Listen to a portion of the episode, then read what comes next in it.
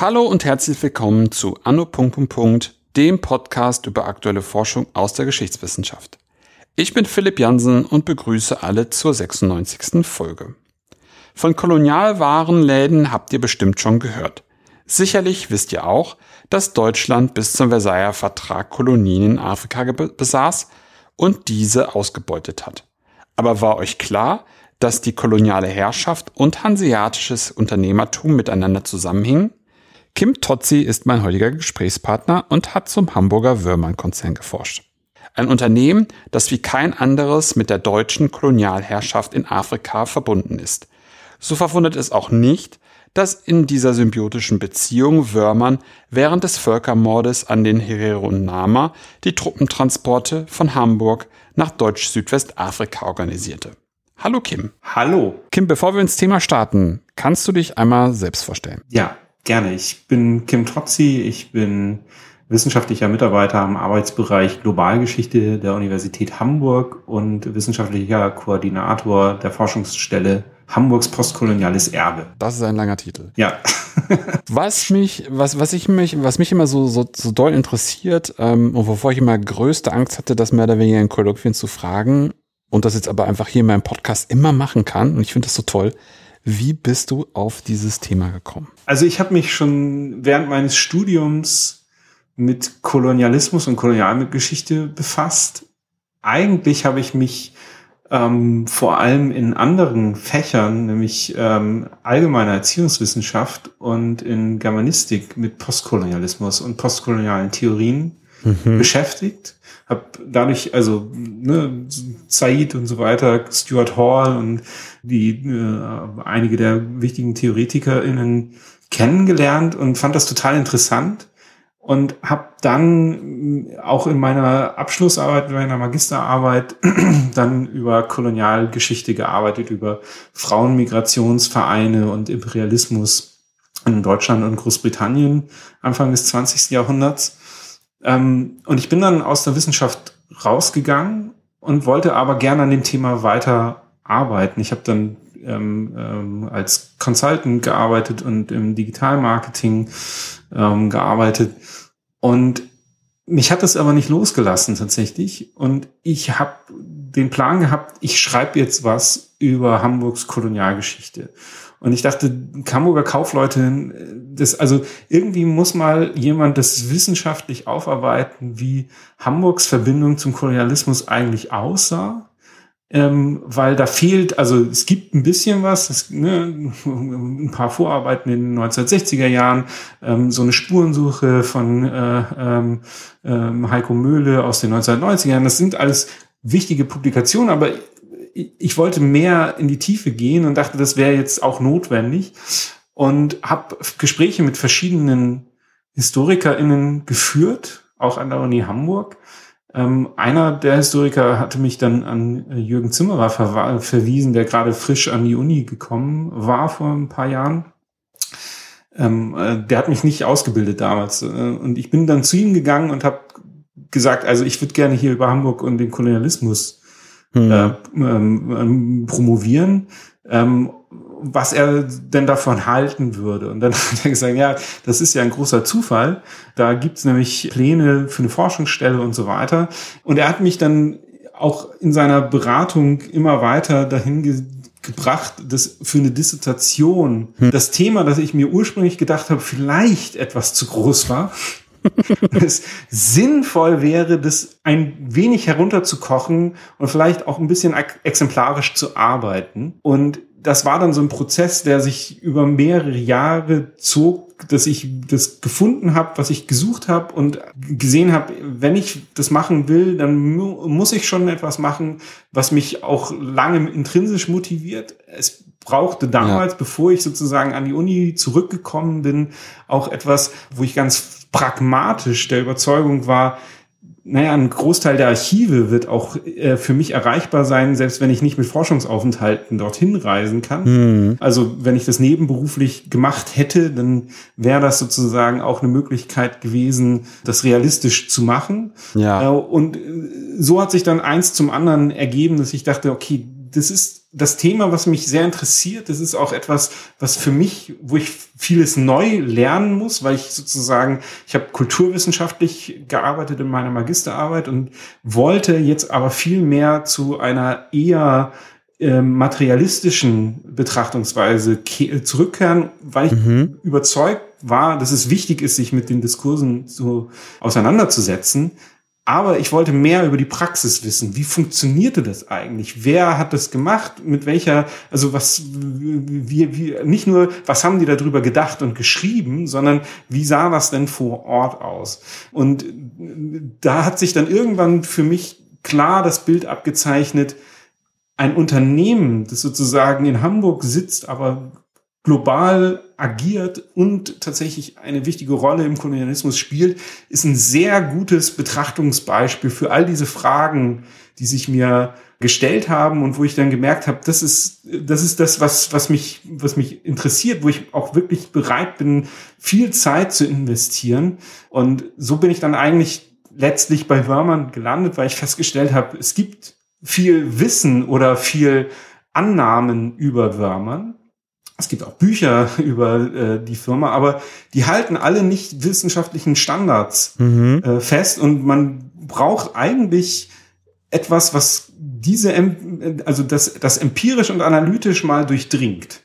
Und da dachte ich, ja, okay, das ist genau das, wo ich jetzt eigentlich hingehen, hingehen will. Und so hat sich das dann also über einen längeren Zeitraum eigentlich dahin entwickelt. Boah, das ist eine, eine total spannende Geschichte. Finde ich total gut, irgendwie äh, von, von außerhalb der Geschichte wieder in die Geschichte reinzugehen, aber sozusagen nur, wenn das Setting irgendwie funktioniert und dass sich alles so morpht, dass, dass, dass man auch sagen kann, es interessiert mich, es fasziniert mich, ich werde es schaffen, diese Arbeit zu schreiben von, von mir aus, von meiner Motivation aus und dann aber auch das so auszutarieren, dass äh, die Quellen auch da wären, egal wie du das finanziert bekommst. Cool. Finde ich spannend. Was, wer oder was ist denn dann Wörmann überhaupt? Ja, das ist eine gute Frage, ob was oder wer. also Wörmann auf einen Begriff gebracht ist erstmal der Name einer Familie, die es äh, seit spätestens äh, Mitte des 17. Jahrhunderts gibt, die zunächst in Bielefeld existiert. Mhm. Verschiedene Teile dieser Familie auch Teil des ähm, des Laiengewerbes sind ähm, und da eine wichtige Rolle auch spielen in Westfalen und die dann im 19. Jahrhundert ihre Fühler ausstrecken und äh, eine, einen Zweig der Familie, einen Hauptzweig der Familie in Hamburg aufbauen. Und dieser Hauptzweig, ähm, der basiert auf Karl Wörmann, der hier bei der Familie eines anderen, auch aus dem westfälischen Leinhändlergewerbe stammenden äh, Menschen, der hierher gezogen ist, Weber, äh, lernt und dann hier 1837 seine eigene Firma aufbaut. Erstmal mit dem Gedanken, ja, man könnte ja diese, diesen Leinhandel auch global ausrichten mhm. und vor allem den den Plan hatte, nach Mittel- und Südamerika Leinen zu exportieren, damit auch angefangen hat, aber dann schnell gemerkt hat, das ist eigentlich nur, also Leinen ist jetzt nicht der, das am stärksten nachgefragte Produkt und es wäre viel, viel besser, die Ressourcen, nämlich die, äh, das, die Schiffe, die man hat, ähm, und das Kapital, das man hat, so anzulegen, dass man das, was halt gefragt ist, exportiert und importiert. Und sich dann sehr schnell in so eine ganz allgemeine Handelsfirma umorientiert.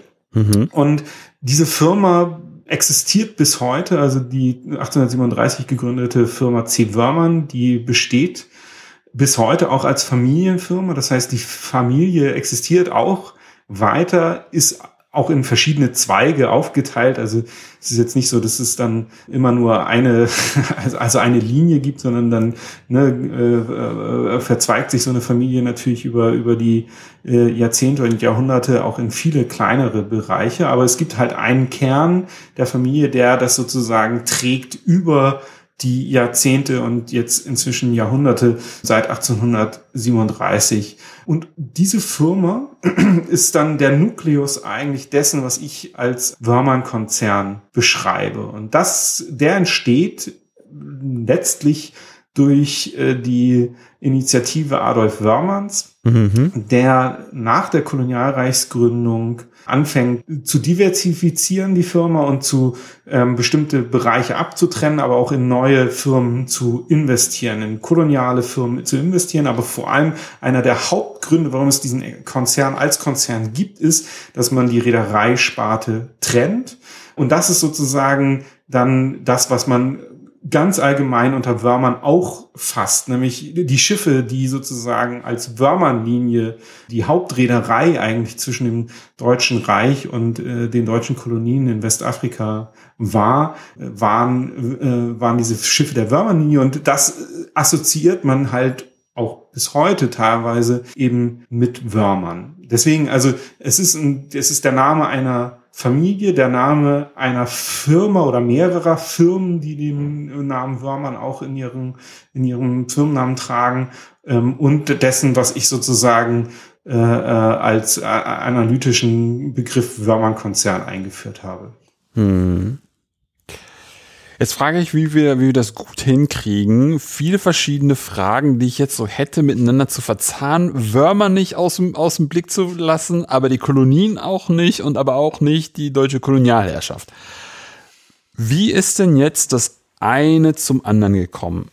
Wörmann wurde gegründet, hattest du gerade gesagt. Es ist von Bielefeld aus eine Person nach Hamburg gekommen, hat sich dazu zusammengetan man hat das Laiengeschäft eine Idee gehabt, nach Südamerika zu exportieren, ist damit gescheitert und dann kamen wer, wie nach Afrika und wie kamen Deutsche nach Afrika? Also Deutsche sind schon ganz lange in Afrika gewesen und es gibt viele ähm, auch, auch ökonomische Beziehungen, äh, ähm, auch Teil, also auch Beteiligung am transatlantischen Versklavungshandel, der dann ja im 19. Jahrhundert, das ist ja sozusagen das Jahrhundert des äh, Abolitionismus, wo 1807 das britische Parlament entscheidet, äh, jetzt ist, jetzt wird der Sklavenhandel der, äh, im Atlantik abgeschafft, die Sklaverei erst später, aber zumindestens dieser, diese, diese Middle Passage äh, wollte man, wollte man unterbinden. Und da beginnt eigentlich ein neuer Aufstieg auch des Hamburger Handels mit Afrika. Vorher sind es indirekte Kontakte. Das hat vor allem was damit zu tun, dass Hamburg halt als ähm, Stadt nicht Teil eines großen Fürsten oder Königreichs äh, war und praktisch als freie Stadt auch nicht über militärische Macht oder so äh, jenseits von ein paar äh, Kriegsschiffen verfügte, die aber auch also im Verhältnis jetzt zu anderen äh, Mächten wie Großbritannien oder so vernachlässigbar waren.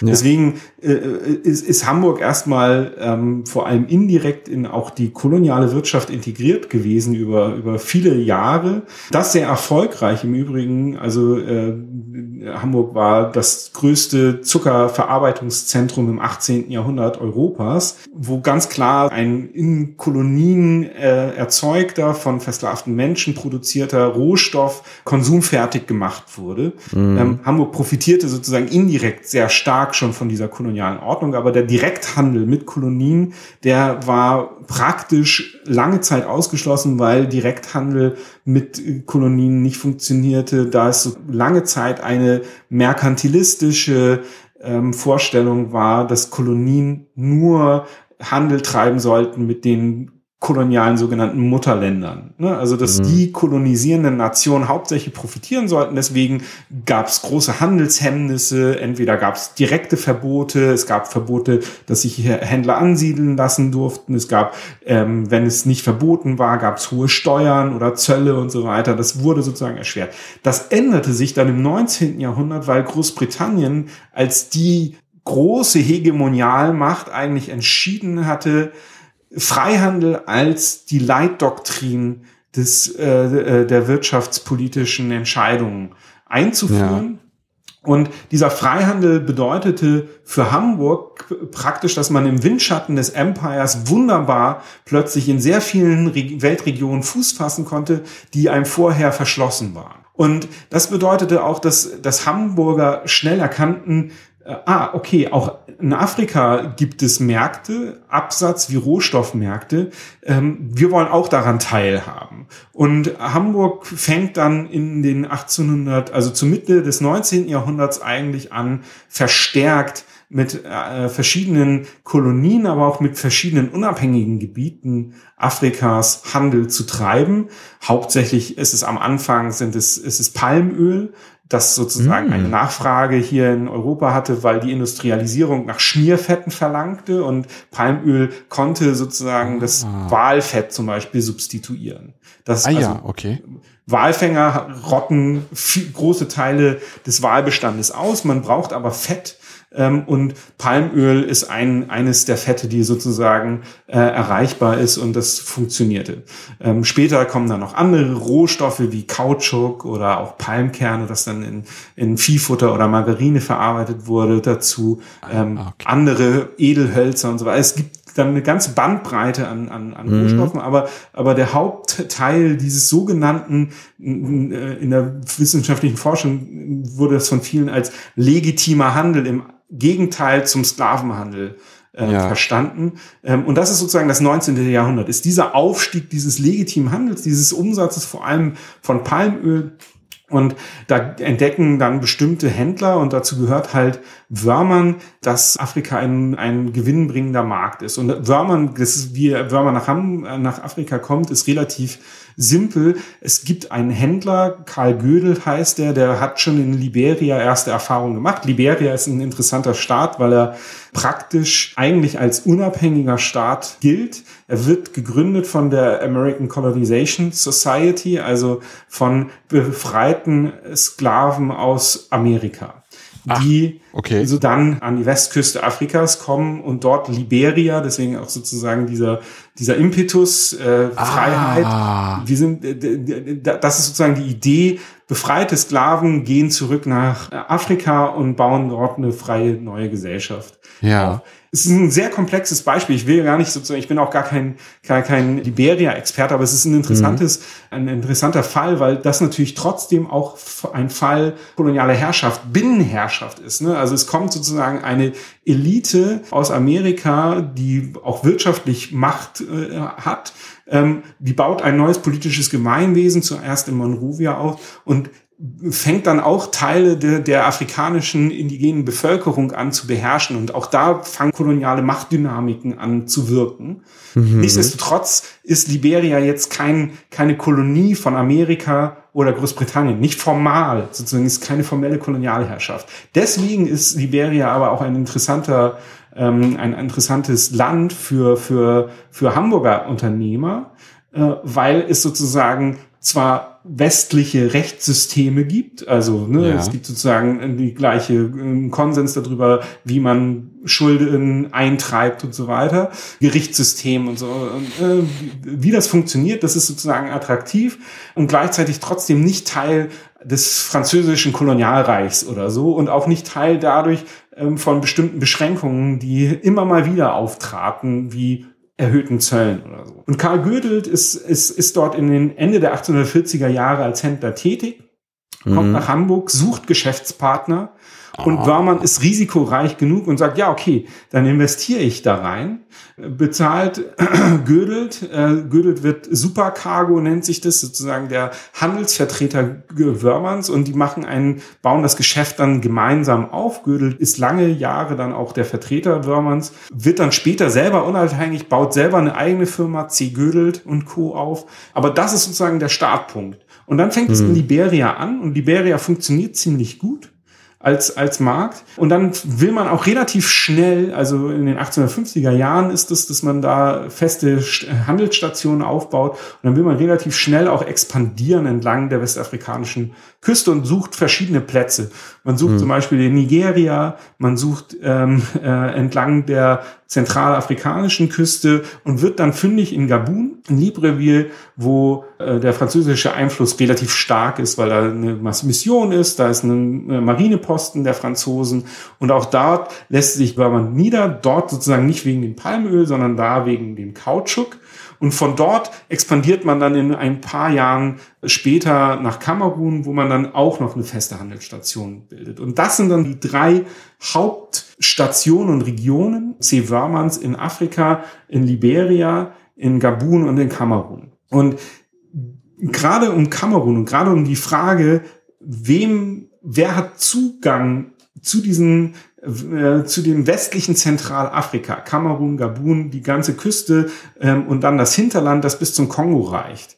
Das mhm. ist dann sozusagen die Frage, die auch Wörmann lange Zeit beschäftigt und die ihn davon überzeugt, dass es notwendig ist, dass das Deutsche Reich eben auch zu einer Kolonialmacht Ah, okay. Ich habe mir jetzt die ganze Zeit gefragt, wann jetzt die deutsche Kolonialmacht bzw. Die, die, das Deutsche Reich auf den Plan kommt, weil bis dato ist ja super interessant, dass das ja nicht No Man's Land ist. Das hast du ja gesagt, dass da auch französische Posten sind, wo man dann wahrscheinlich mit denen dann auch verhandeln muss, wie, wie man jetzt hier agiert. Aber dass eigentlich man als Handelsunternehmen da einfach hingehen kann, sagen kann, hier gibt es die Rohstoffe, hier gibt es das Schiff, da gibt es die Käufer von den Rohstoffen oder den, den, den Dingen, die, die es da äh, zu verkaufen gibt. Und dann wird da einfach eine Handelsroute irgendwie gebaut. Und dann braucht es eigentlich nur Leute, die dann so ein bisschen wie heutzutage auch ähm, das Unternehmen am Anfang mit Geld, mit Geld äh, ausstatten und dann guckt man mal, wie es mit den Renditen aussieht. Spannend. Ja, und dann wurde dann das Deutsche Reich angerufen oder wie ist dann genau. da, wie ist dann da die Ver Ver Verbindung gekommen, dass einmal ein, ein Unternehmer sagt, ich, ich finde das eigentlich eine ganz gute Idee, man, Deutschland müsste da schon Kolonialmacht werden und wie ist dann dieser Gedanke in die Politik gekommen? Also da spielt tatsächlich Wörmann eine super wichtige Rolle, weil er Wörmann in dem Sinne jetzt nicht irgendeinen, auch nicht Karl Wörmann, sondern Adolf Wörmann, also der zweitgeborene Sohn Karl Wörmanns, übernimmt 1880 die Geschäftsführung C. Wörmanns und ist ein sehr reger und politischer Kaufmann und okay. ist im Plenum der Handelskammer in der hamburgischen Bürgerschaft sitzt er. Er wird später äh, im Reichstag sitzen, ähm, im Kolonialrat. Äh, also er ist äh, sehr umtriebig, ja. ähm, auch politisch umtriebig. Und was er erkennt, ähm, und wozu er dann später auch beiträgt, ist, dass sich die geopolitische Situation in Afrika radikal und super schnell verändert. Mhm. Und zwar Anfang der 1880er Jahre findet praktisch ein Run statt. Das hat was damit zu tun, dass es verschiedene, verschiedene Akteure gibt, die zum Beispiel wie der belgische König, aber auch Frankreich, auch Großbritannien anfangen, immer stärker zu expandieren, mehr Verträge mit lokalen Autoritäten abzuschließen, zu versuchen, die völkerrechtlich abzusichern, äh, neue Grenzverläufe festlegen zwischen Einflusssphären und also das, was Wörmann so umtreibt, ist der, der Kongo. Also ein Riesenfluss, ein Riesenflussbecken, ein großes auch, auch, auch wirtschaftliches System verschiedener Gesellschaften, die miteinander Handel treiben und so weiter. Dass dieses Kongo-Becken droht sozusagen bald dem, dem, dem Zugang entzogen zu werden, weil Portugal äh, Anspruch erhebt, weil Frankreich Anspruch erhebt, was Wörmann sozusagen direkt beobachtet, beziehungsweise seine Vertreter direkt beobachten, ist, dass mit äh, Savagnon de Brazza, ein ähm, französischer, ja, ich weiß nicht, wie man es sagen soll, ein, ein äh, Mensch, der in Zentralafrika unterwegs ist und auf eigene Faust äh, äh, Verträge anfängt abzuschließen, die noch gar nicht legitimiert sind. Also er ist nicht für seine Reisen vom französischen Staat entsendet worden, sondern mhm. er macht das auf eigene Faust mehr oder weniger, wird dann aber von der französischen Öffentlichkeit ganz äh, äh, euphorisch empfangen, dass er im Gegensatz jetzt zu anderen Kolonisatoren ja als friedlicher Eroberer äh, ähm, jetzt anfängt, für Frankreich äh, Gebiete in Besitz zu nehmen. Und das tut er in dem Gebiet, das dann unter anderem heute der, das Land Gabun ist und das sozusagen direkt ähm, in, mit Wörmanns äh, Handel zu tun hat, weil Wörmann eben in Gabun eine wichtige Station gegründet hat und die Station in Gabun auch viel ökonomisch viel bedeutender war als die Station äh, Kamerun, die sozusagen dann ähm, äh, für die Kolonialreichsgründung so bedeutend war. Aber ökonomisch gesehen war in den Jahren vor der Kolonialreichsgründung Gabun sozusagen die Cash Cow äh, des Unternehmens. Und okay. man befürchtete jetzt durch die neuerlichen imperialen Ansprüche Frankreichs, dass das vielleicht nicht mehr so lange gehen könnte. Also dass neue Hindernisse, also äh, Wörmann führt äh, an, dass äh, man dürfe jetzt zum Beispiel nicht mehr Waffen einführen. Hm. Ähm, was er sagt, das würde zu einer direkten Gefährdung seiner, seiner ähm, Vertreter führen, wenn die jetzt keine Waffen mehr tragen würden. Und äh, also es gibt verschiedene Restriktionen durch die französische Kolonialmacht, die Wörmann beunruhigen. Und dann gibt es sozusagen von der südlichen Seite äh, eine Ausdehnung der äh, französischen imperialen Präsenz und von der nördlichen Seite wiederum eine Ausdehnung der britischen imperialen Präsenz. Wobei das in Großbritannien ist es ein bisschen komplizierter, weil die Regierung gar nicht so sehr zu dem Zeitpunkt auf formelle Kolonialexpansion drängt, sondern eher an so eine Art des informellen Kolonialismus, wo ein Konsul ähm, Stellvertreter äh, des, des, des British Empire ist und äh, Verträge mit lokalen Autoritäten abschließt, aber man nicht die, die als formelle Kolonien annektiert, sondern nur, wenn es Konflikte gibt, Kriegsschiffe hinschickt. Also Kanonenbootpolitik mhm. sozusagen. Mhm, Alles läuft sozusagen, ihr bleibt unabhängig, äh, ähm, um das zu paraphrasieren. Aber wenn ihr nicht nach unserem Willen spielt, dann holen wir die Marine. Das ist der, dieser Grundgedanke dieses informellen Kolonialismus. Und von diesem, der kommt von der nördlichen Seite, nämlich von Nigeria, ähm, und fängt an, auch sozusagen Verträge, auch in Douala, also dem, dem damaligen Cameroons, das dann äh, der, das heutige, die heutige Hafenstadt Douala wird, ähm, äh, fängt an, dort Verträge abzuschließen. Es gibt die äh, lokalen Autoritäten, die sich direkt ans British Empire wenden und sagen, bitte führt uns in ein Protektorat äh, über, wir wollen britische Gesetze haben. Und wenn man sieht, okay, wenn jetzt alle Gebiete plötzlich in, in die Hände von europäischen Kolonialmächten fallen, dann ist das, wird das in dem äh, Falle ein Problem, wenn diese Kolonialmächte uns einfach ausschließen. Deswegen wollen wir auch einen Teil davon haben und aktuell zu dem Zeitpunkt, als er kolonialpolitische Ambitionen äh, entwickelt, ist diese kamerunische Küste ähm, also äh, äh, ungefähr von von von den von, von Nigeria bis bis bis bis äh, äh, ähm, bis bis Gabun noch nicht formell Teil einer Kolonialmacht. Und das erkennt er als Chance und sagt, das müssen wir uns eigentlich sichern. Und zeitgleich entsteht im Deutschen Reich eine Koloniallobby, die mhm. fordert, dass Deutschland, damit es auch als anerkannte Weltmacht auf dem auf demselben äh, äh, Parkett wie äh, Großbritannien und Frankreich und so tanzen ja. darf, ähm, dass dass man eigentlich auch Kolonien bedarf. Diese Kolonialpropaganda, die zu der Zeit läuft, die von Menschen wie Friedrich Fabri und anderen verbreitet wird, ist aber eine Kolonialpropaganda, die ganz anders argumentiert, als Wörmann das tun würde. Die sagt, naja, ähm, wir haben äh, unfassbar viele Menschen, die in die, die nach Amerika auswandern. Ja. Ähm, diese Menschen sind dem deutschen, der deutschen Nation völlig verloren, wenn sie in Amerika sind. Mhm. Wenn wir jetzt aber Kolonien hätten, in die diese Menschen wann auswandern könnten, dann würden die dem, dem, dem, der, der deutschen Nationalökonomie immer noch zugutekommen. Deswegen brauchen wir Kolonien.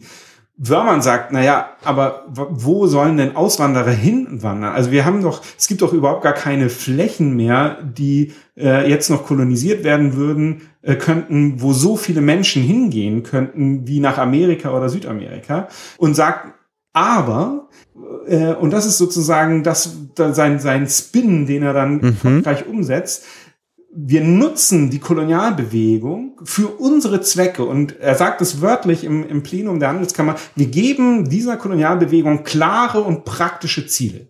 Mhm. Und das macht er, indem er dann sagt, okay, wenn wir jetzt sagen, wir, wir stimmen mit euch überein, wir wollen Kolonien und hier können wir Kolonien erwerben unter den und den Bedingungen, dann äh, können wir sozusagen diese, diese, äh, diese jetzt aktuelle Diskussion umleiten in praktische Vorteile für uns. Und das macht er. Er involviert die Hamburger Handelskammer, er involviert das äh, Auswärtige Amt und durch seine, durch seine Initiative und die ähm, sozusagen auch politische Gemengelage, die gerade auch für, für Reichskanzler Otto von Bismarck es günstig erscheinen lässt, ähm, jetzt sich sozusagen auf einen prokolonialen Kurs einzulassen, mhm. ähm, die führt dann dazu, dass die Hamburger Handelskammer im Juli 1883 eine Denkschrift herausgibt und diese Denkschrift umreißt, grob gesagt, die deutschen Wirtschaftsinteressen in Westafrika. Und diese Denkschrift ist praktisch das, was Wörmann sich über Westafrika denkt. Also es haben dann auch noch ein paar andere Leute was dazu beigetragen, aber im Grunde genommen ähm, reproduziert diese Denkschrift die Gedanken, die Wörmann bereits in anderen Memoranden äh, formuliert hat. Und er schreibt auch das Exposé dieser Denkschrift. Die wird dann, ne, also wie man das kennt, wenn viele, viele AutorInnen äh, mitwirken, werden an Formulierungen gefeilt und so weiter. Und dann gibt noch jemand hier noch einen Absatz hinzu und so weiter. Aber der Grundtenor dieser Denkschrift ist Adolf Wörmanns Handschrift. Und diese Denkschrift enthält dann acht Forderungen, mhm. äh, von denen eine Forderung ganz konkret sagt, und wir brauchen, wir müssen Kolonien in Westafrika annektieren. Und in der Denkschrift selbst steht dann auch genau wo.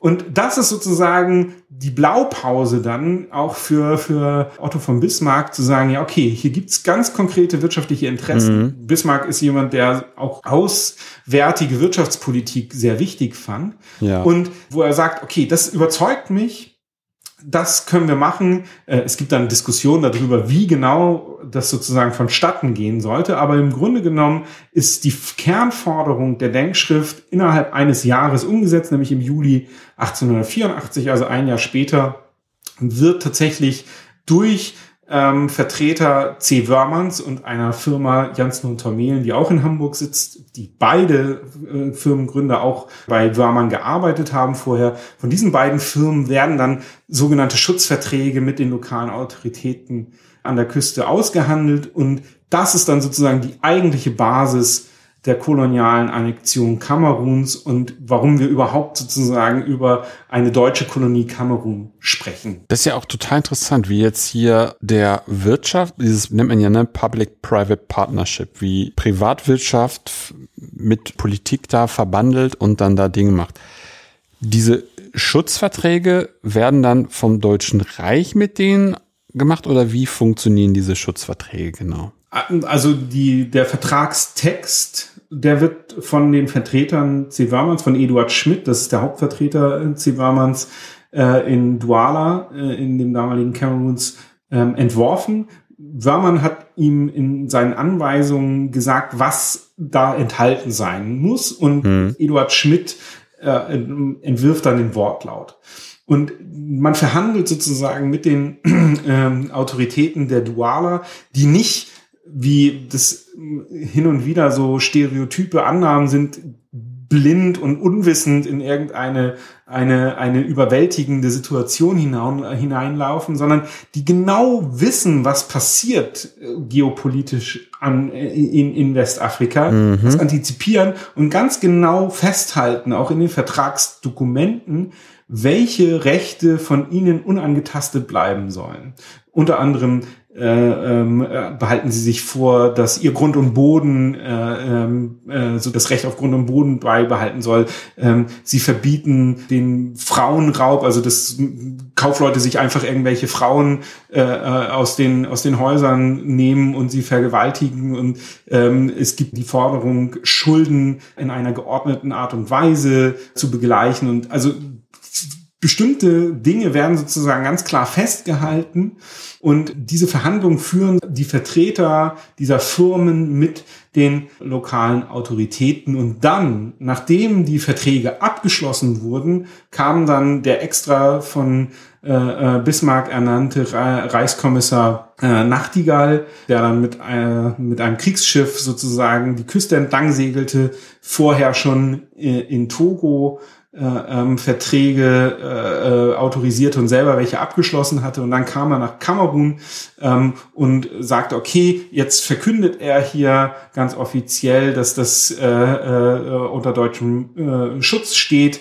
hat die Flagge hochziehen lassen, Salutschüsse wurden abgefeuert und ähm, er hat das sozusagen dann im Namen des Reiches nochmal beglaubigt. Aber die eigentlichen Vertragsdokumente waren von den Firmen ausgehandelt und wurden erst wenige Stunden bevor diese Ausrufung der offiziellen Schutzherrschaft stattfand, an den Reichskommissar übergeben. Fand ich immer gut, um nochmal noch mal ein bisschen detaillierter zu wissen, wie das Ganze funktioniert ist funktioniert hat. Und ich fand vor allem die Einlassung zu den, zu der anderen VertragspartnerInnenseite ganz wichtig, dass, das wundert mich fast nicht, wenn du halt schon sagst, dass schon seit Dekaden davor afrikanische Produzentinnen von, von, von was auch immer mit deutschen Firmen Handel getrieben hat. Und dass er natürlich auch jetzt nicht 30 Jahre lang der Deutsche immer befohlen hat, was da jetzt wieder zu, ver zu verhandeln ist. Aber ich finde die Balancierung, das Ganze doch mal noch mal ein bisschen mehr auf, ein bisschen mehr in Richtung Augenhöhe, nicht auf Augenhöhe, aber in Richtung Augenhöhe zu,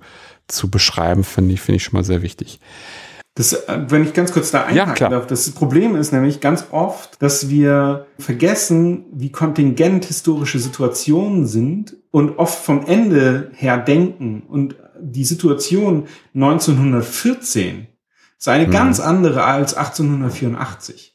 Und mhm. in der Zwischenzeit haben sich die Macht, äh, hat sich die Machtdynamik und die Herrschaftsdynamik fundamental geändert. Aber 1884 war noch nicht antizipierbar, ob die lokalen Autoritäten in der gleichen Form bestehen bleiben würden oder äh, in der Form entmächtigt wurden, wie sie es dann später, spätestens 1895 waren das ist ein Prozess und dieser Prozess ist wichtig, dass wir das im Kopf behalten, auch sozusagen aus geschichtswissenschaftlicher Perspektive, dass wir nicht vergessen, wir sprechen immer über kontingente Situationen und zu dem Zeitpunkt, als die Verträge unterzeichnet wurden, ist nicht ganz so eindeutig, wie die äh, Machtdynamik sich entfalten würde. Das ist dann später, wird das ganz klar. Aber das ist sozusagen oft ein Fehler, den wir machen, dass wir vom Ende her zurückprojizieren.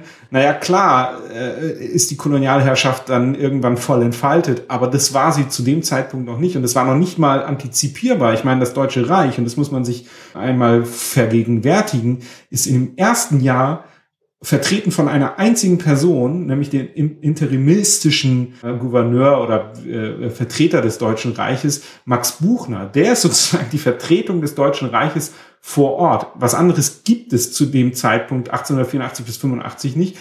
Es kommen dann verschiedentlich dann auch im Dezember, Januar äh, 1884, 85 Kriegsschiffe, um Konflikte zu erledigen. Aber das sind punktuelle Maßnahmen und es ist nicht, also die, die, die, die Ausgestaltung der sozialen Praxis vor Ort, die entwickelt sich halt auch. Und deswegen wollte ich das nochmal ganz klar machen, dass, also wir, wir reden hier auch nicht über inkompetente Verhandlungspartner, die Dualer wussten genau, genau was sie ja, unterzeichnen. Ja. Und die haben auch, die haben auch ganz klar gemacht, was sie wollten das Deutsche Reich hat sich dann halt irgendwann ganz bewusst auch über diese Vertragsdokumente hinweggesetzt, weil man es konnte, weil man sozusagen in der machtpolitischen Situation war, dass man es einfach ignorieren konnte, weil man es gar nicht für, für notwendig befunden hatte, äh, ähm, das noch in irgendeiner Weise auch äh, juristisch zu legitimieren. Aber es ist sozusagen immer wichtig, in welchen Zeitabschnitt gucken ja, wir auch ja. während der Kolonialherrschaft. War auf jeden Fall nochmal eine super Ergänzung, dass wir einerseits erstmal verstehen, wie sieht deutsche Schutzmacht in Teil in Afrika aus nämlich in Personalunion von einer Person, die äh, im besten Fall äh, ein Telegramm setzen, also absetzen kann, dass da dann ein Kanonenboot des äh, Weges kommt und äh, die Dinge dann klärt, mit äh, entsprechendem Verzug natürlich.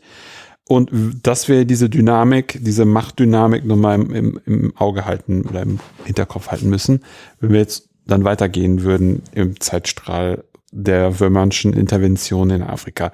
Die finde ich nämlich total interessant. Wie ist es denn dann irgendwie dann auch weitergegangen? Äh, ein bisschen was hast du jetzt vorweggenommen, aber wie muss man sich dann Wörmanns Handeln vorstellen? Ich bin noch gerade ein bisschen, bisschen 15 Sätze dahinter, weil ich es immer noch interessant finde, wie eine Person sich politisch und wirtschaftlich so einbringen kann, dass sie in der Lage ist, die deutsche Reichsregierung mit so einer Denkschrift zu versorgen, dass genau das gemacht wird, was Wörmann wollte und dieser Run auf Kamerun, ich sage jetzt immer Kamerun, so dann erfolgreich war. Wie geht's dann weiter für Wörmann in Afrika?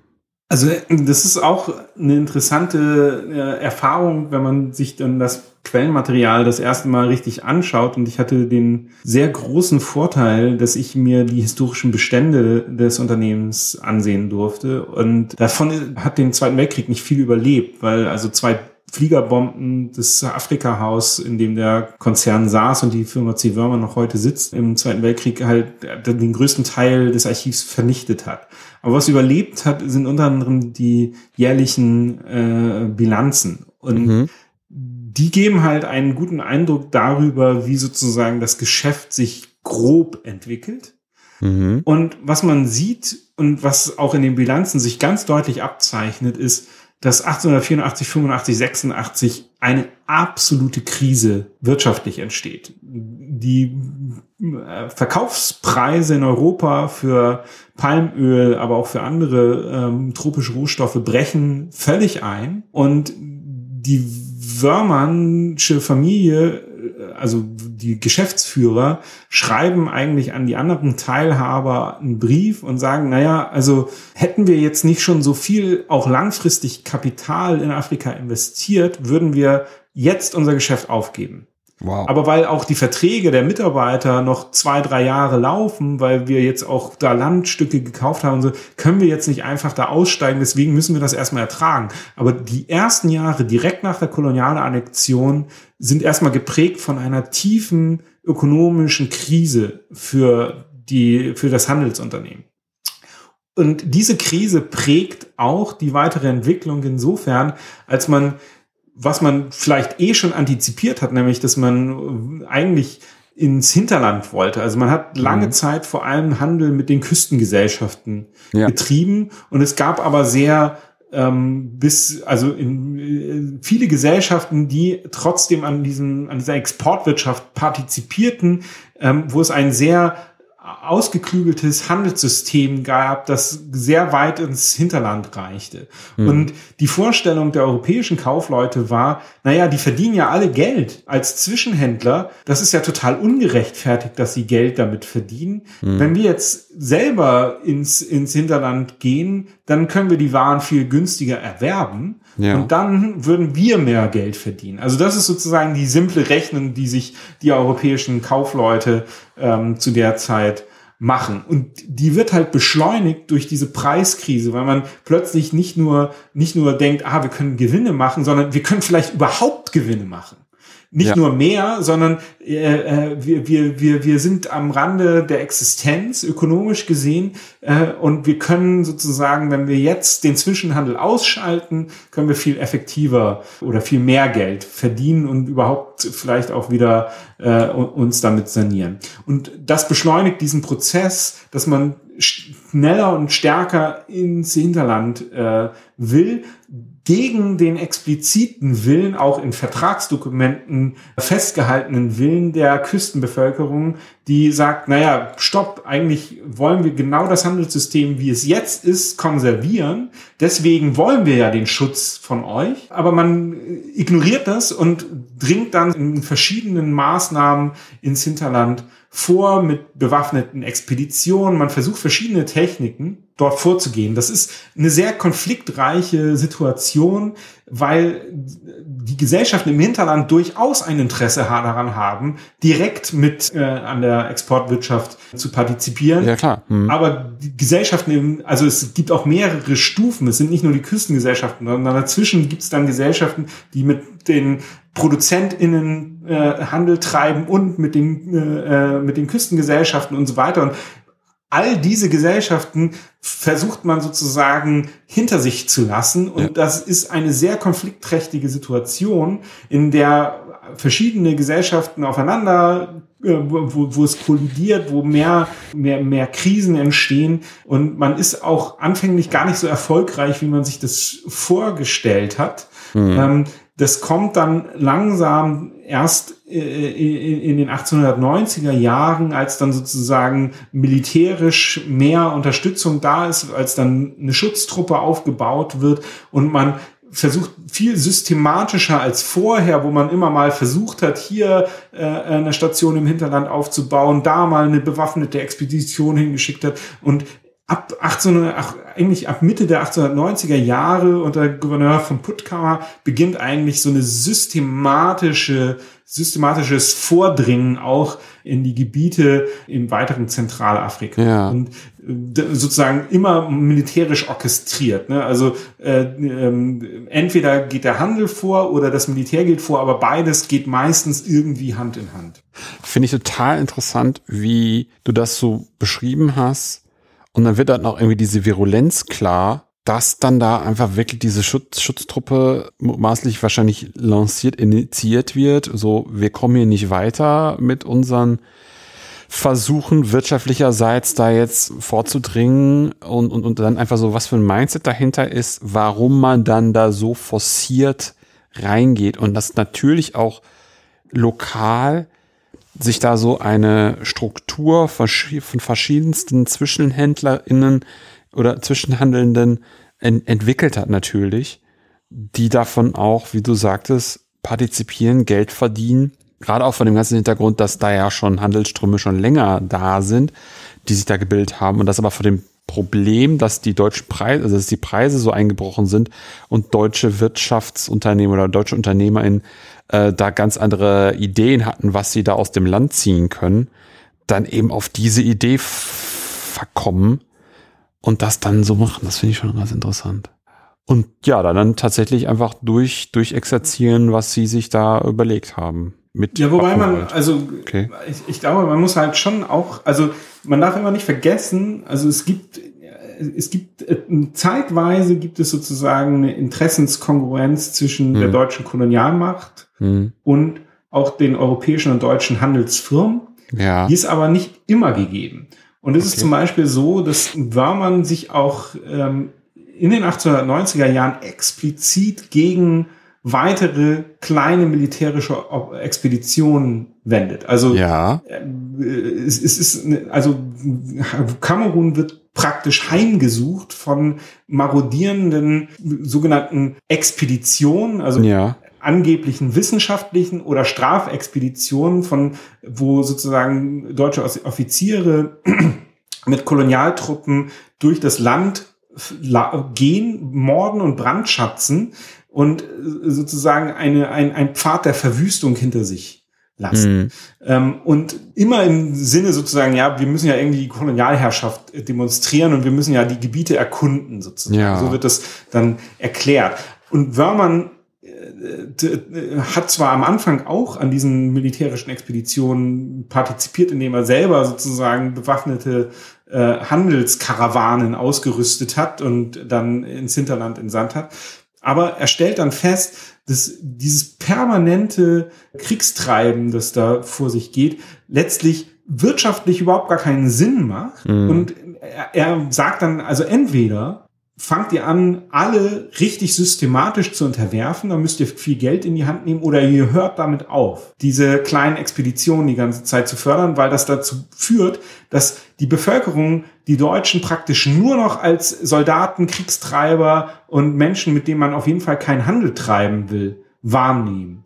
Und das ist also, das fand ich eine ganz bemerkenswerte Quelle eigentlich, weil sie die betriebswirtschaftliche Logik vor dieser reinen kolonialherrschaftlichen Logik äh, ähm, hervorhebt und weil man sagt, also natürlich, am liebsten wäre es ihm, wenn die Deutschen mit voller Macht reingehen würden, alle unterwerfen würden und dann würde es alles nach seinen Willen gehen. Aber es zeigt halt, wie begrenzt teilweise die Kolonialherrschaft zeitlich und, und räumlich war, nämlich, also äh, was man so als, als Inseln der Herrschaft bezeichnet. Mm, ja. äh, das sozusagen da, wo die kolonialen Truppen gerade sind, da ist die Kolonialherrschaft. Wenn die weg sind, dann dauert es Monate vielleicht, bis irgendjemand der afrikanischen Bevölkerung überhaupt mal mit einem anderen Repräsentanten der Kolonialmacht Kontakt hat. Ne? Und dazwischen befindet sich Wörmann, der sozusagen eigentlich ein Betriebs, äh, ein, ein, ein Handelsunternehmen führt und merkt, also wenn das jetzt so weitergeht, dann verkauft uns niemand irgendwer äh, irgendwas.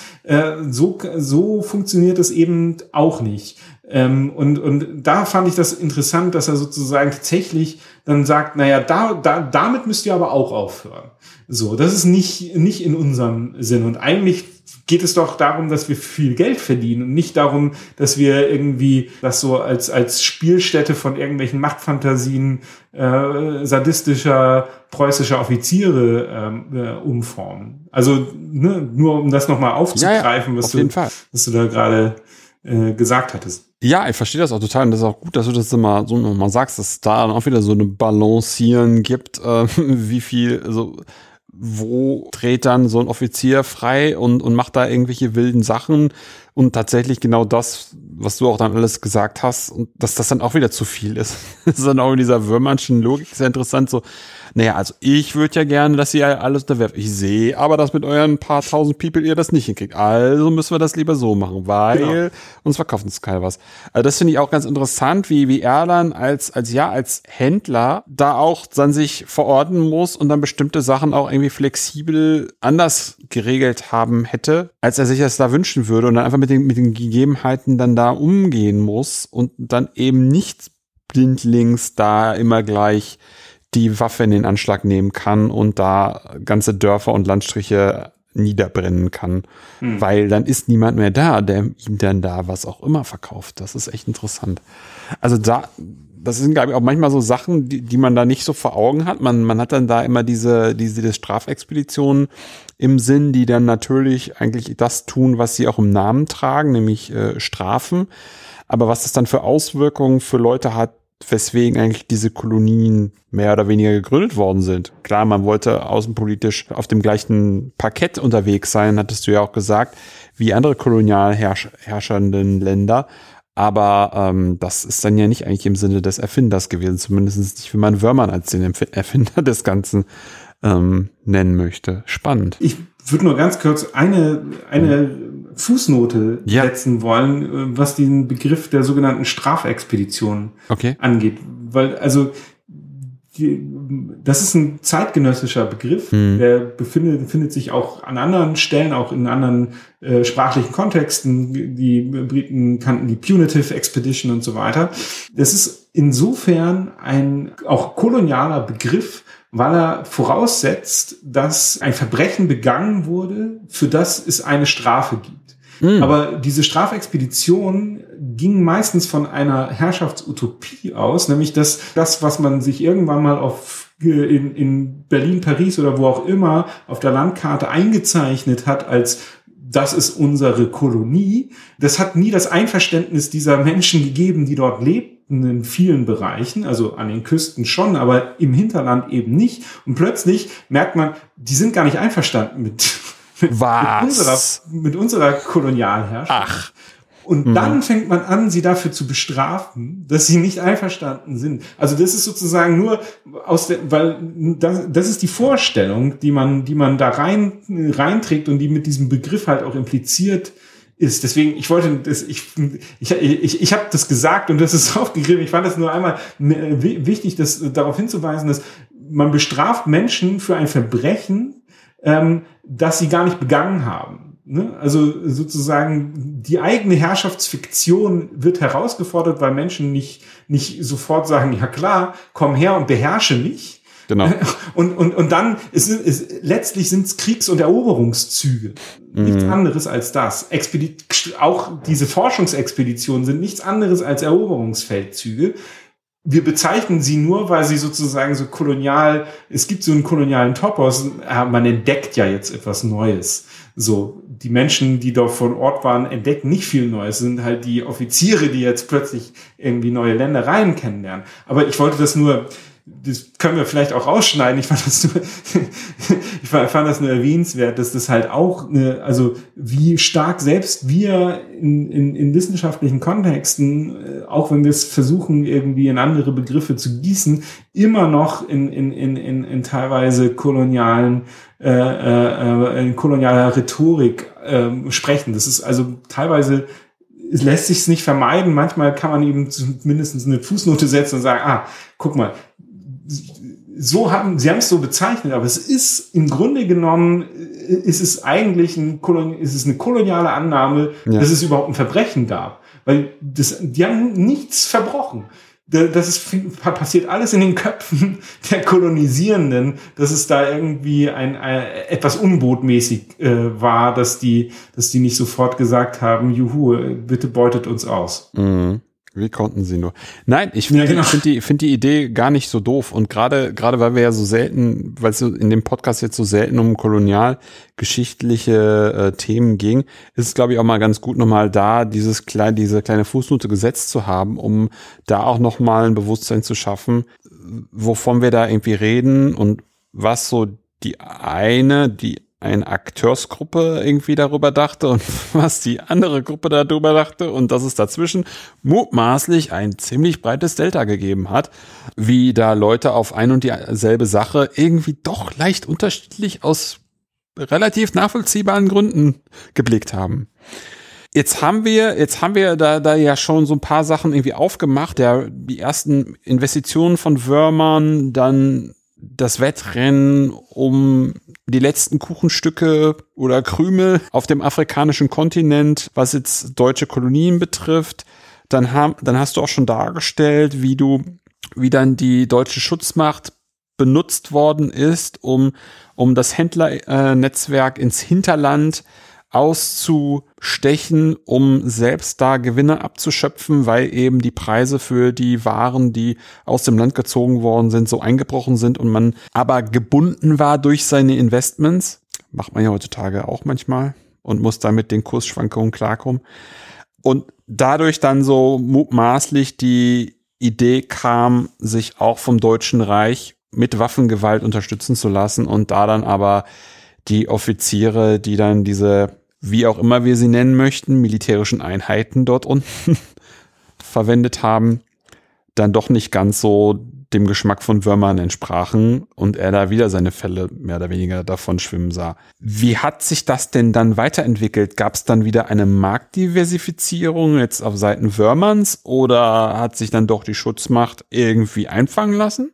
Ja, also in, in den 1890er Jahren und dann Anfang des 20. Jahrhunderts beginnt eigentlich so eine Konsolidierung der Kolonialherrschaft. Also ja. was sozusagen in den ersten zehn Jahren ähm, so äh, Versuche ins Blinde waren. Man kannte nichts davon und das waren also diese sogenannten Expeditionen waren insofern zwar immer militärische Eroberungsfeldzüge, ähm, äh, aber sie sollten halt auch Wissen über die Region bringen. Was gibt's da? Was für Menschen leben da? Was gibt es da für Produkte, die man vielleicht anbauen könnte? Wie ist die, das Klima und so weiter? Und insofern wusste man mit der Zeit immer mehr und man begann halt die Gebiete, die man kontrollierte und beherrschte, effektiver zu beherrschen. Also die Küsten wurden dann ähm, in den 1890er Jahren, waren ganz klar dann in der deutschen Hand und man dehnte halt auch bestimmte ähm, Routen, zum Beispiel ähm, von äh, Douala über Idea nach Yaoundé, der heutigen Hauptstadt ähm, Kameruns, äh, so bestimmte Routen, die wurden dann halt stärker abgesichert ähm, die waren auch wichtiger und entlang dieser Routen etablierten sich auch neue Netzwerke.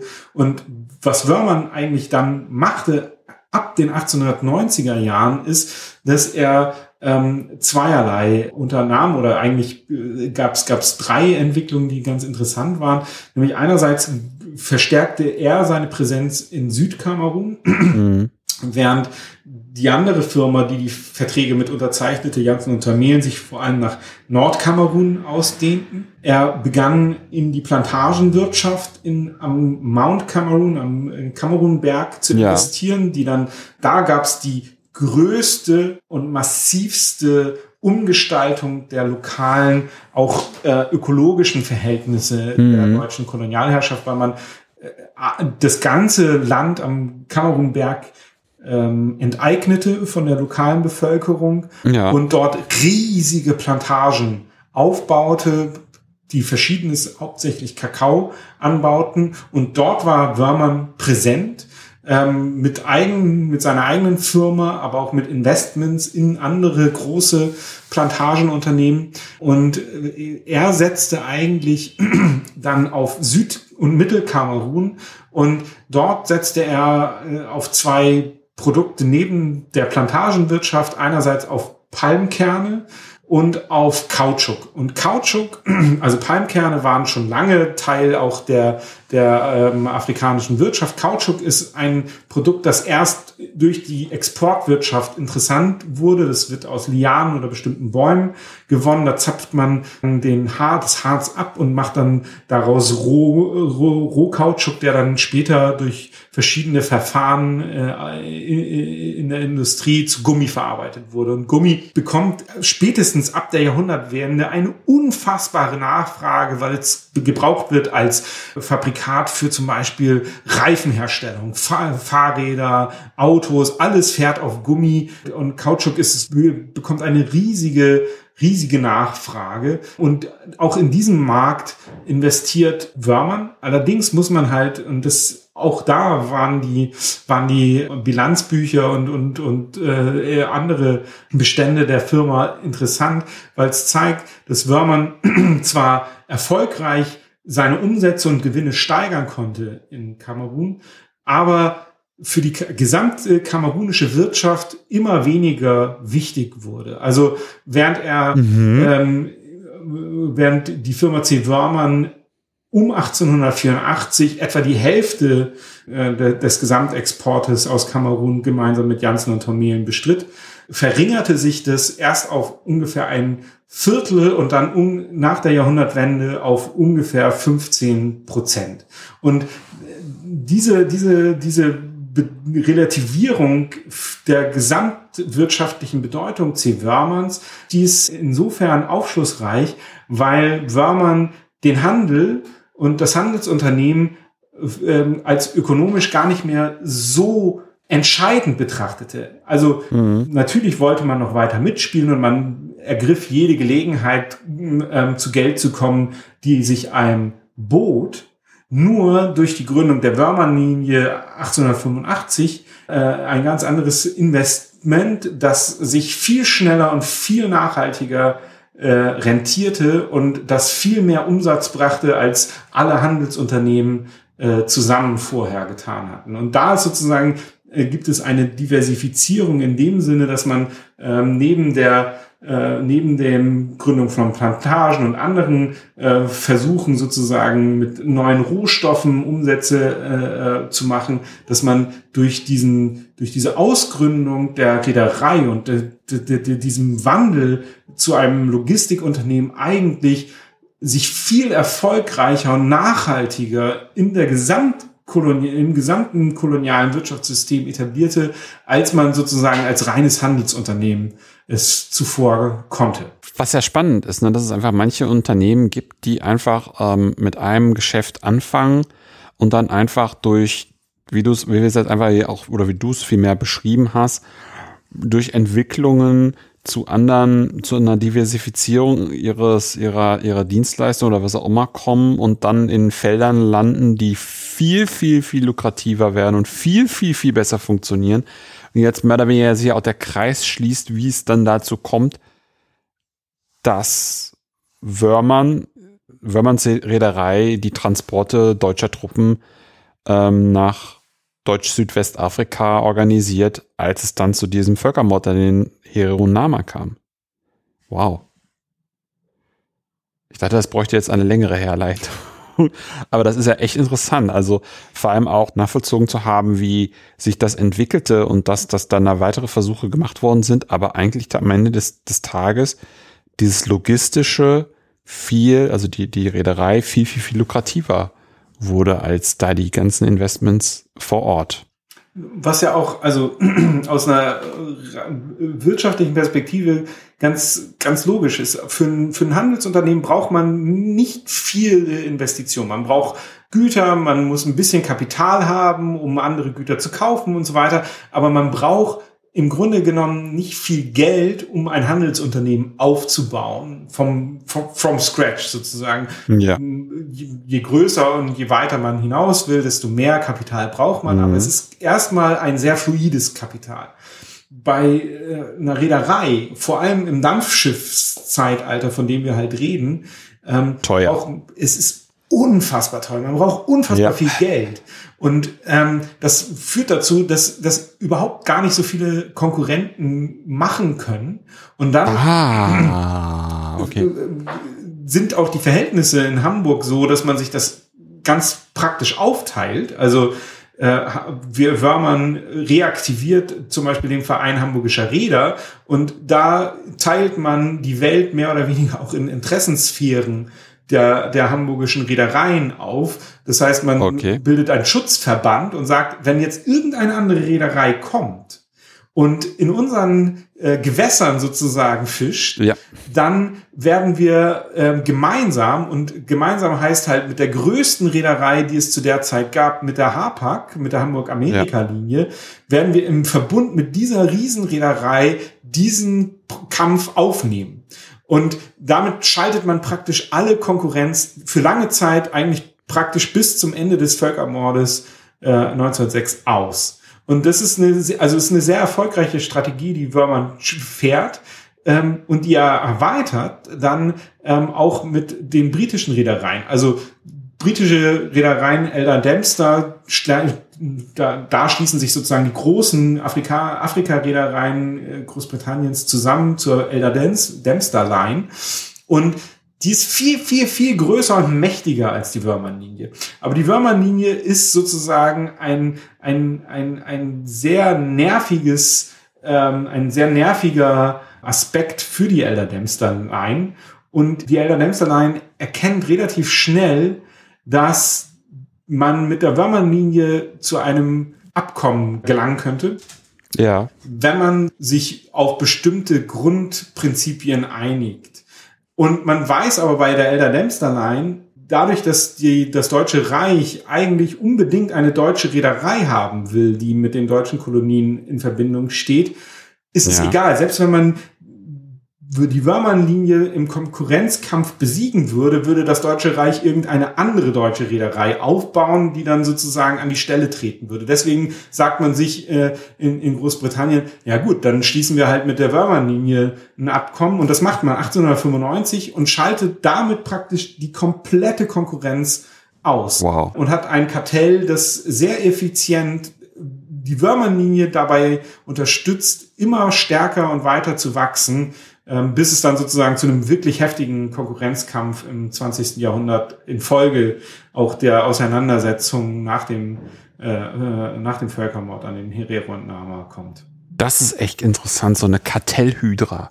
Das hast du gerade echt, echt interessant auf den Punkt gebracht oder auch beschrieben, wie das funktioniert hat und dass man eigentlich immer oben bleibt, egal was kommt und jede Konkurrenz eigentlich ausschalten kann, die einem da irgendwie das Geschäft madig machen könnte oder irgendwie Konkurrenz, ein Heuchlein von Konkurrenz wäre. Das ist echt interessant. Genau, und währenddessen in Kamerun kommen ganz viele Konkurrenten auf den Plan, die auch ja. anders, agiler agieren auf dem, auf dem Markt und ganz neue, ganz neue Techniken mitbringen, andere Produkte, mehr Kompetenz und so weiter. Und dadurch sinkt ein Anteil C-Wörmanns, aber das ist egal, weil man letztlich die Produkte, die man, die alle diese Händler erwerben, genau. dann auf den Schiffen der Wörmann transportiert werden.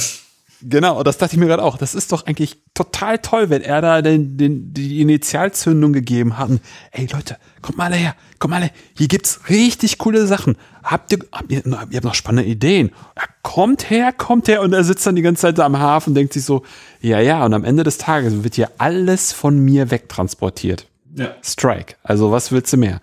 Spannend, spannend, spannend. Magst du uns noch einen kurzen Ausblick geben das klingt jetzt alles nach totaler Erfolgsgeschichte. Aber ich habe in der Anmoderation etwas unterschlagen. Dass es nämlich auch einen Abstieg gibt der Firma. Ja, also man muss, glaube ich, unterscheiden zwischen dem äh, politischen und dem wirtschaftlichen Abstieg. Der politische mhm. Abstieg, der beginnt eigentlich infolge der Skandalisierung der äh, Truppentransporte von äh, Hamburg nach Deutsch-Südwestafrika, dem heutigen Namibia. Die werden insofern skandalisiert, als dass Wörmann sehr viel Geld damit verdient und das Deutsche Reich enorme Kosten hat mit diesem Krieg, der dann in einen Völkermord mündet. Ich glaube, der Historiker Horst Drexler hat, glaube ich, das oder oder war das ähm, rund 600 Millionen Mark wow. die sozusagen der Reichstag in seinem Budget stehen hat, die der Krieg kostet. Das ähm, ist viel Geld. Und dadurch, dass es so viel Geld ist und der Reichstag ja auch das Budgetrecht hat, das heißt also, es müssen für solche Kriege immer Nachtragshaushalte parlamentarisch genehmigt werden, ähm, mhm. gibt es eine enorme Diskussion darüber, wofür wird das Geld dann eigentlich auch noch ausgegeben? Und da werden dann die Firmen, die halt, also wie Tippelskirch oder andere Firmen, die au, die, die Ausrüstung liefern, ne? die die Munition, die Verpflegung, die Klamotten und so weiter liefern, äh, aufs Korn genommen und man stellt aber auch schnell fest, also die ganzen Truppentransporte sind von einer Firma unternommen worden und die Würmernlinie hat nicht nur diese Transporte unternommen, sondern die hat auch das Landungsgeschäft in Südwestafrika, in Swakopmund und Lüderitzbucht selber organisiert. Das heißt also, die Würmernlinie war der Vertragspartner des Kolonialgouvernements und hat äh, sozusagen die Aufgabe gehabt, die Güter, die dann auf den Schiffen transportiert wurden, nicht nur von der Würmernlinie, sondern von allen Reedereien, die dann äh, in den Häfen ankamen, zu entladen. Ja. Und der Skandal, den auch dann äh, Politiker wie Erzberger und Bebel und andere äh, ganz deutlich hervorkehrten, war äh, zu sagen, die Würmerlinie hat sogenannte Überliegegelder ver ver verlangt. Überliegegelder ist ein Terminus technicus, der sozusagen äh, im Reedereigeschäft, im Speditionsgeschäft mhm. bedeutet, ein Schiff ist an einem Punkt angekommen, hat es richtig sozusagen terminiert musste dann aber erstmal warten, bis es entladen werden konnte. Und dafür gibt es eine extra Zahl. Ja, Strafgebühr, ja. Genau, es gibt mhm. eine Straf, man zahlt die Passage, aber dann wartet es ja, und kann kein neues Geld verdienen, weil es still liegt, bis die Wagen entladen wurden. Teilweise lagen Schiffe über Wochen vor, der, vor, dem, vor dem Hafen Swakopmund. Ich glaube, das längste waren über 100 Tage, die ein Schiff einfach da rumdümpelte, bis es dann entladen wurde. Und äh, die Wörmerlinie verlangte jetzt vom Reich Überliegegelder. Und der Skandal war natürlich, dass sie selber eigentlich als Wörmerlinie, als Entlader verantwortlich dafür Richtig. war, ja, genau. diese Schiffe zu entladen. Und das ist oh natürlich, Gott. also es war perfekt für die, für, für, für, ja. für, für, für, für so eine Reichstagsdebatte super um geeignet. Ja das, das, mhm. das, das zu nutzen und das zu skandalisieren. Und dann hat man gesagt, ja, warum hat man überhaupt dieses Transportmonopol der Wörmann-Linie übereignet? Es gab ein de facto Monopol für die Truppen, das war aber kein legales Monopol, das war nicht, die Reichsregierung war nicht juristisch daran gebunden, ja. das zu machen, aber aus verschiedenen Gründen war es die best choice, also die, der, die beste ja. Wahl, das mit ja. der Wörmerlinie zu verschiffen. Aber weil es sich so wunderbar eignete, auch zu skandalisieren, stiegen natürlich sofort KritikerInnen wie mhm. die Sozialdemokraten, die Zentrumsparteien mhm. und so weiter darauf ein. Mhm. Es gab eine große ja. öffentliche Diskussion darüber. Der Simplicissimus, aber auch andere Blätter berichteten darüber, skandalisierten das auch zu Recht. Und dann fing es an, dass eigentlich auch infolge dieser Kolonialkriege auch die Reichsregierung so ein lang, so ein gewissen Wandel durchlebt. Es gab eine, mhm. also das, die Kolonialabteilung des Auswärtigen Amtes wurde in eine eigene Kolonialbehörde umgewandelt, also eine eigenständige Behörde, das äh, Kolonial, Reichskolonialamt. Es gab eine ganz heftig umkämpfte Reichstagswahl 1906-7 gab es da sozusagen unfassbar starke Mobilisierungen, wo es um die koloniale Frage ging. Also wie geht man eigentlich weiter vor infolge dieser Exzesse und dieser, dieser Kriege, die, die, die so brutal geführt wurden? Was auch alles bekannt war. Also Trotas ähm, Vernichtungsbefehl vom 2. Oktober 1904, der war im Reichstag 1905 debattiert worden. Also es ist, ne, es ist, das war alles schon in der Öffentlichkeit bekannt, auch wie drastisch äh, die, die Maßnahmen ja. der Kolonialherrschaft waren. Und da war sozusagen dann der Moment, dass man sagte, also die Wörmann-Linie hat so viel Geld verdient, die darf jetzt kein Monopol mehr besitzen und die Reichsregierung in Form des äh, Direktors des Reichskolonialamts äh, Dernburg, die wollten unbedingt auch Erfolge sehen und eine andere Reederei aufbauen. Und man suchte ja. sich dann irgendeine, die verschiedene Reedereien haben halt infolge des Krieges auch Gesuche an das Reichskolonialamt geschickt, gesagt, also wir wollen auch gerne an den Truppentransporten teilnehmen. Also wenn ihr solche Aufträge habt, dann denkt bitte auch an uns. Und einige dieser, für eine dieser Firmen, die dann später die Hamburg-Bremer-Afrika-Linie wurde, die hat das erfolgreich getan und die hat das unter anderem deswegen erfolgreich getan, weil sie Unterstützung bekommen hat von der anderen riesendeutschen Reederei, dem norddeutschen Lloyd in Bremen. Und da kommt dann so ein regionaler äh, so eine regionaler Wettbewerb zwischen Hamburg und Bremen ins Spiel. Der bremische Lloyd unterstützt den, die Hamburg-Bremische Afrika-Linie und Wörmann sucht sich einen neuen Verbündeten, findet ihn mit Albert Ballin von der Hamburg-Amerika-Linie, Hapag. Heutzutage ist es ja eine, ein großes, ne, Hapag-Lloyd ist sozusagen aus diesen zwei Riesenfirmen gebildet worden. Aber damals waren es halt zwei konkurrierende Firmen und die unterstützen dann jeweils zwei kleinere äh, äh, Reedereien wie die Wörmann-Linie.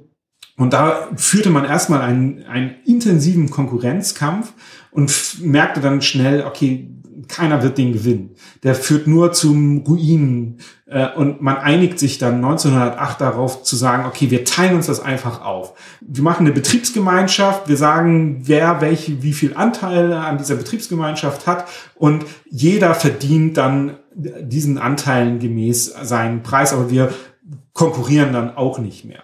Das führt dazu, dass Wörmann natürlich politisch ist er stürzt er total ab. Also Adolf Wörmann, die Person, ist in der Öffentlichkeit wirklich nicht mehr sehr hoch angesehen. Also jenseits dieser engen ja. hanseatischen Kreise ist es so, mhm. dass wenn als Kaiser Wilhelm II. Hamburg besucht, ähm, ist, wird klar kommuniziert, also Wörmann möchte er bitte nicht sehen. So, und Wörmann wird sozusagen zu, zu so einem Inbegriff eines kalten, Kaufmanns und einer Linie, die, die das Reich zu ihrem eigenen Vorteil völlig, völlig äh, übertölpelt. Und ähm, das ist sozusagen, es gibt einen großen politischen Image äh, oder einen öffentlichen Imageverlust und einen politischen Schaden, den der ähm, Wörmann und der Wörmann-Konzern davonträgt. Man kann nicht mehr einfach intervenieren, wenn einem irgendwas nicht passt in den Kolonien, kann man nicht einfach sozusagen nach Friedrichsruh reisen, zum Bismarck gehen und sagen, also Otto, jetzt mach doch mal so, wie wir uns das denken, sondern man muss sozusagen die ganz normalen Behördenwege gehen, wie alle anderen Firmen mhm. auch. Und das ist ein starker Macht- und politischer Machtverlust. Ökonomisch gesehen ist, sieht das ganz anders aus. Da sind die Jahre nach diesem Völkermord bis zum Ersten Weltkrieg absolute Spitzenverdienstjahre. Nachdem man sozusagen die Konkurrenz äh, eingehegt hat und äh, geschafft hat, sich sozusagen auf, auf diese Betriebsgemeinschaft zu, ein, äh, zu einigen, führt das eigentlich dazu, dass man Rekordgewinne in, im Handel, aber auch in der Reederei erzielt. Verstehe. das endet dann super heftig im Ersten Weltkrieg. Das ist dann sozusagen der eigentliche Auslöser für den für das Ende des Wörmann-Konzerns, weil man dann 1916 erkennt, äh, so wird es nicht mehr weitergehen, egal wie der Krieg ausgehen wird. Am Anfang 1915, 14, 15 dachte man noch, die Firmen könnten sehr große Profite dadurch erreichen, dass äh, das Deutsche Reich sich auch kolonial extrem erweitert. Man hatte riesige Pläne. Man wollte den Kongo annektieren und verschiedene portugiesische und französische Kolonien annektieren. Also man hatte sozusagen äh, die, die, die Vorstellung, man würde die komplette Karte Afrikas umwälzen und 1916 erkennt man, das wird nicht der Fall sein. Der Krieg wird wahrscheinlich verloren werden. Selbst wenn er nicht verloren wird, wird man nicht diese großen Expansionspläne haben, äh, äh umsetzen können, die man Anfang äh, äh, des, des Ersten Weltkrieges hatte. Und das führt dann dazu, dass man sagt, okay, wann, wenn wir jetzt nach dem äh, Weltkrieg äh, wieder anfangen, dann müssen wir eigentlich von Null beginnen. Also unsere ganzen Investitionen mhm. sind mehr oder weniger zerstört. Es würde aber letztlich die Fähigkeiten und das Kapital, das in der Firma, in der Familie vorhanden ist, völlig überstrapazieren, wenn man sowohl das Handels, sowohl die Handelsfirma als auch die Reederei gleichzeitig aufbauen würde. Und dann entscheidet man sich zu, äh, entscheidet man sich, das komplett juristisch zu trennen und mm, es gibt sozusagen einen Teil des Konzerns, der dann als Wörmann-Linie und Deutsch-Ostafrika-Linie weitermacht und ein Teil, mhm. der dann das Handelsgeschäft weitermacht. Aber die sind, früher waren die auch juristisch sozusagen miteinander verbunden. Das trennt man vollständig, die organisatorische Einheit trennt man und man entflechtet auch das Kapital, das wirklich das in zwei separaten, separat operierenden Firmen ähm, äh, existiert. Und das ist dann sozusagen das, was ich als den Fall, also es gibt sozusagen einen politischen und einen ökonomischen Fall der, der, des, des Konzerns und der endet dann tatsächlich 1916, wenn diese Verbindungen aufgelöst wurden. Das ist echt interessant. Also das finde ich gut. Das, das, das ist eigentlich eine super Überleitung zu Literaturempfehlungen für alle Menschen, die da jetzt einfach nochmal hier und da einige Aspekte, die wir angesprochen haben, ein bisschen detaillierter sich äh, anlesen wollen, was könntest du ihnen da empfehlen? Also ähm, mein Buch äh, Unternehmen Weltaneignung, der Wörmann-Konzern und der deutsche Kolonialismus, ähm, das ist gerade erschienen im Wallstein Verlag und das deckt eigentlich den ganzen Zeitraum dessen ab, was ich gerade beschrieben habe oder was wir in dem Gespräch auch erörtert haben, da sind eigentlich die meisten Aspekte noch ein bisschen detaillierter aufgedröselt und man findet, glaube ich, da ziemlich viel auch an Literaturhinweisen, wo man, wenn man einzelne Aspekte interessant findet, halt auch noch weiterlesen kann. Ansonsten kann ich nur empfehlen, die Dissertation, die jetzt, äh, ich glaube, auch letztes Jahr erschienen ist von Tristan Östermann, müsste noch mal nach dem genauen Titel gucken. Kautschuk in äh, Kamerun oder äh, Arbeit und Kautschuk in Kamerun. Ich, ich weiß jetzt nicht mehr den genauen Titel, aber das ist eine, eine Dissertation, die den Kautschukhandel in Südkamerun aufdröselt, in einer Detailtiefe und mit einer Genauigkeit, die bisher unerreicht ist und die meines Erachtens unser Wissen über, wie Handel auch sozusagen on the ground funktionierte, nochmal genauer ausdifferenziert und auch die verschiedenen Akteursebenen noch stärker einbindet. Also ich glaube 700 Seiten oder so ist, ist die sehr empirisch fantastisch aufgearbeitet, ähm, wie der Handel funktionierte und sozusagen auch exemplarisch dafür steht, wenn man sich genau mit einer Region und einem, einem System, Handelssystem beschäftigt, wie viel man da eigentlich herausfinden kann, selbst wenn,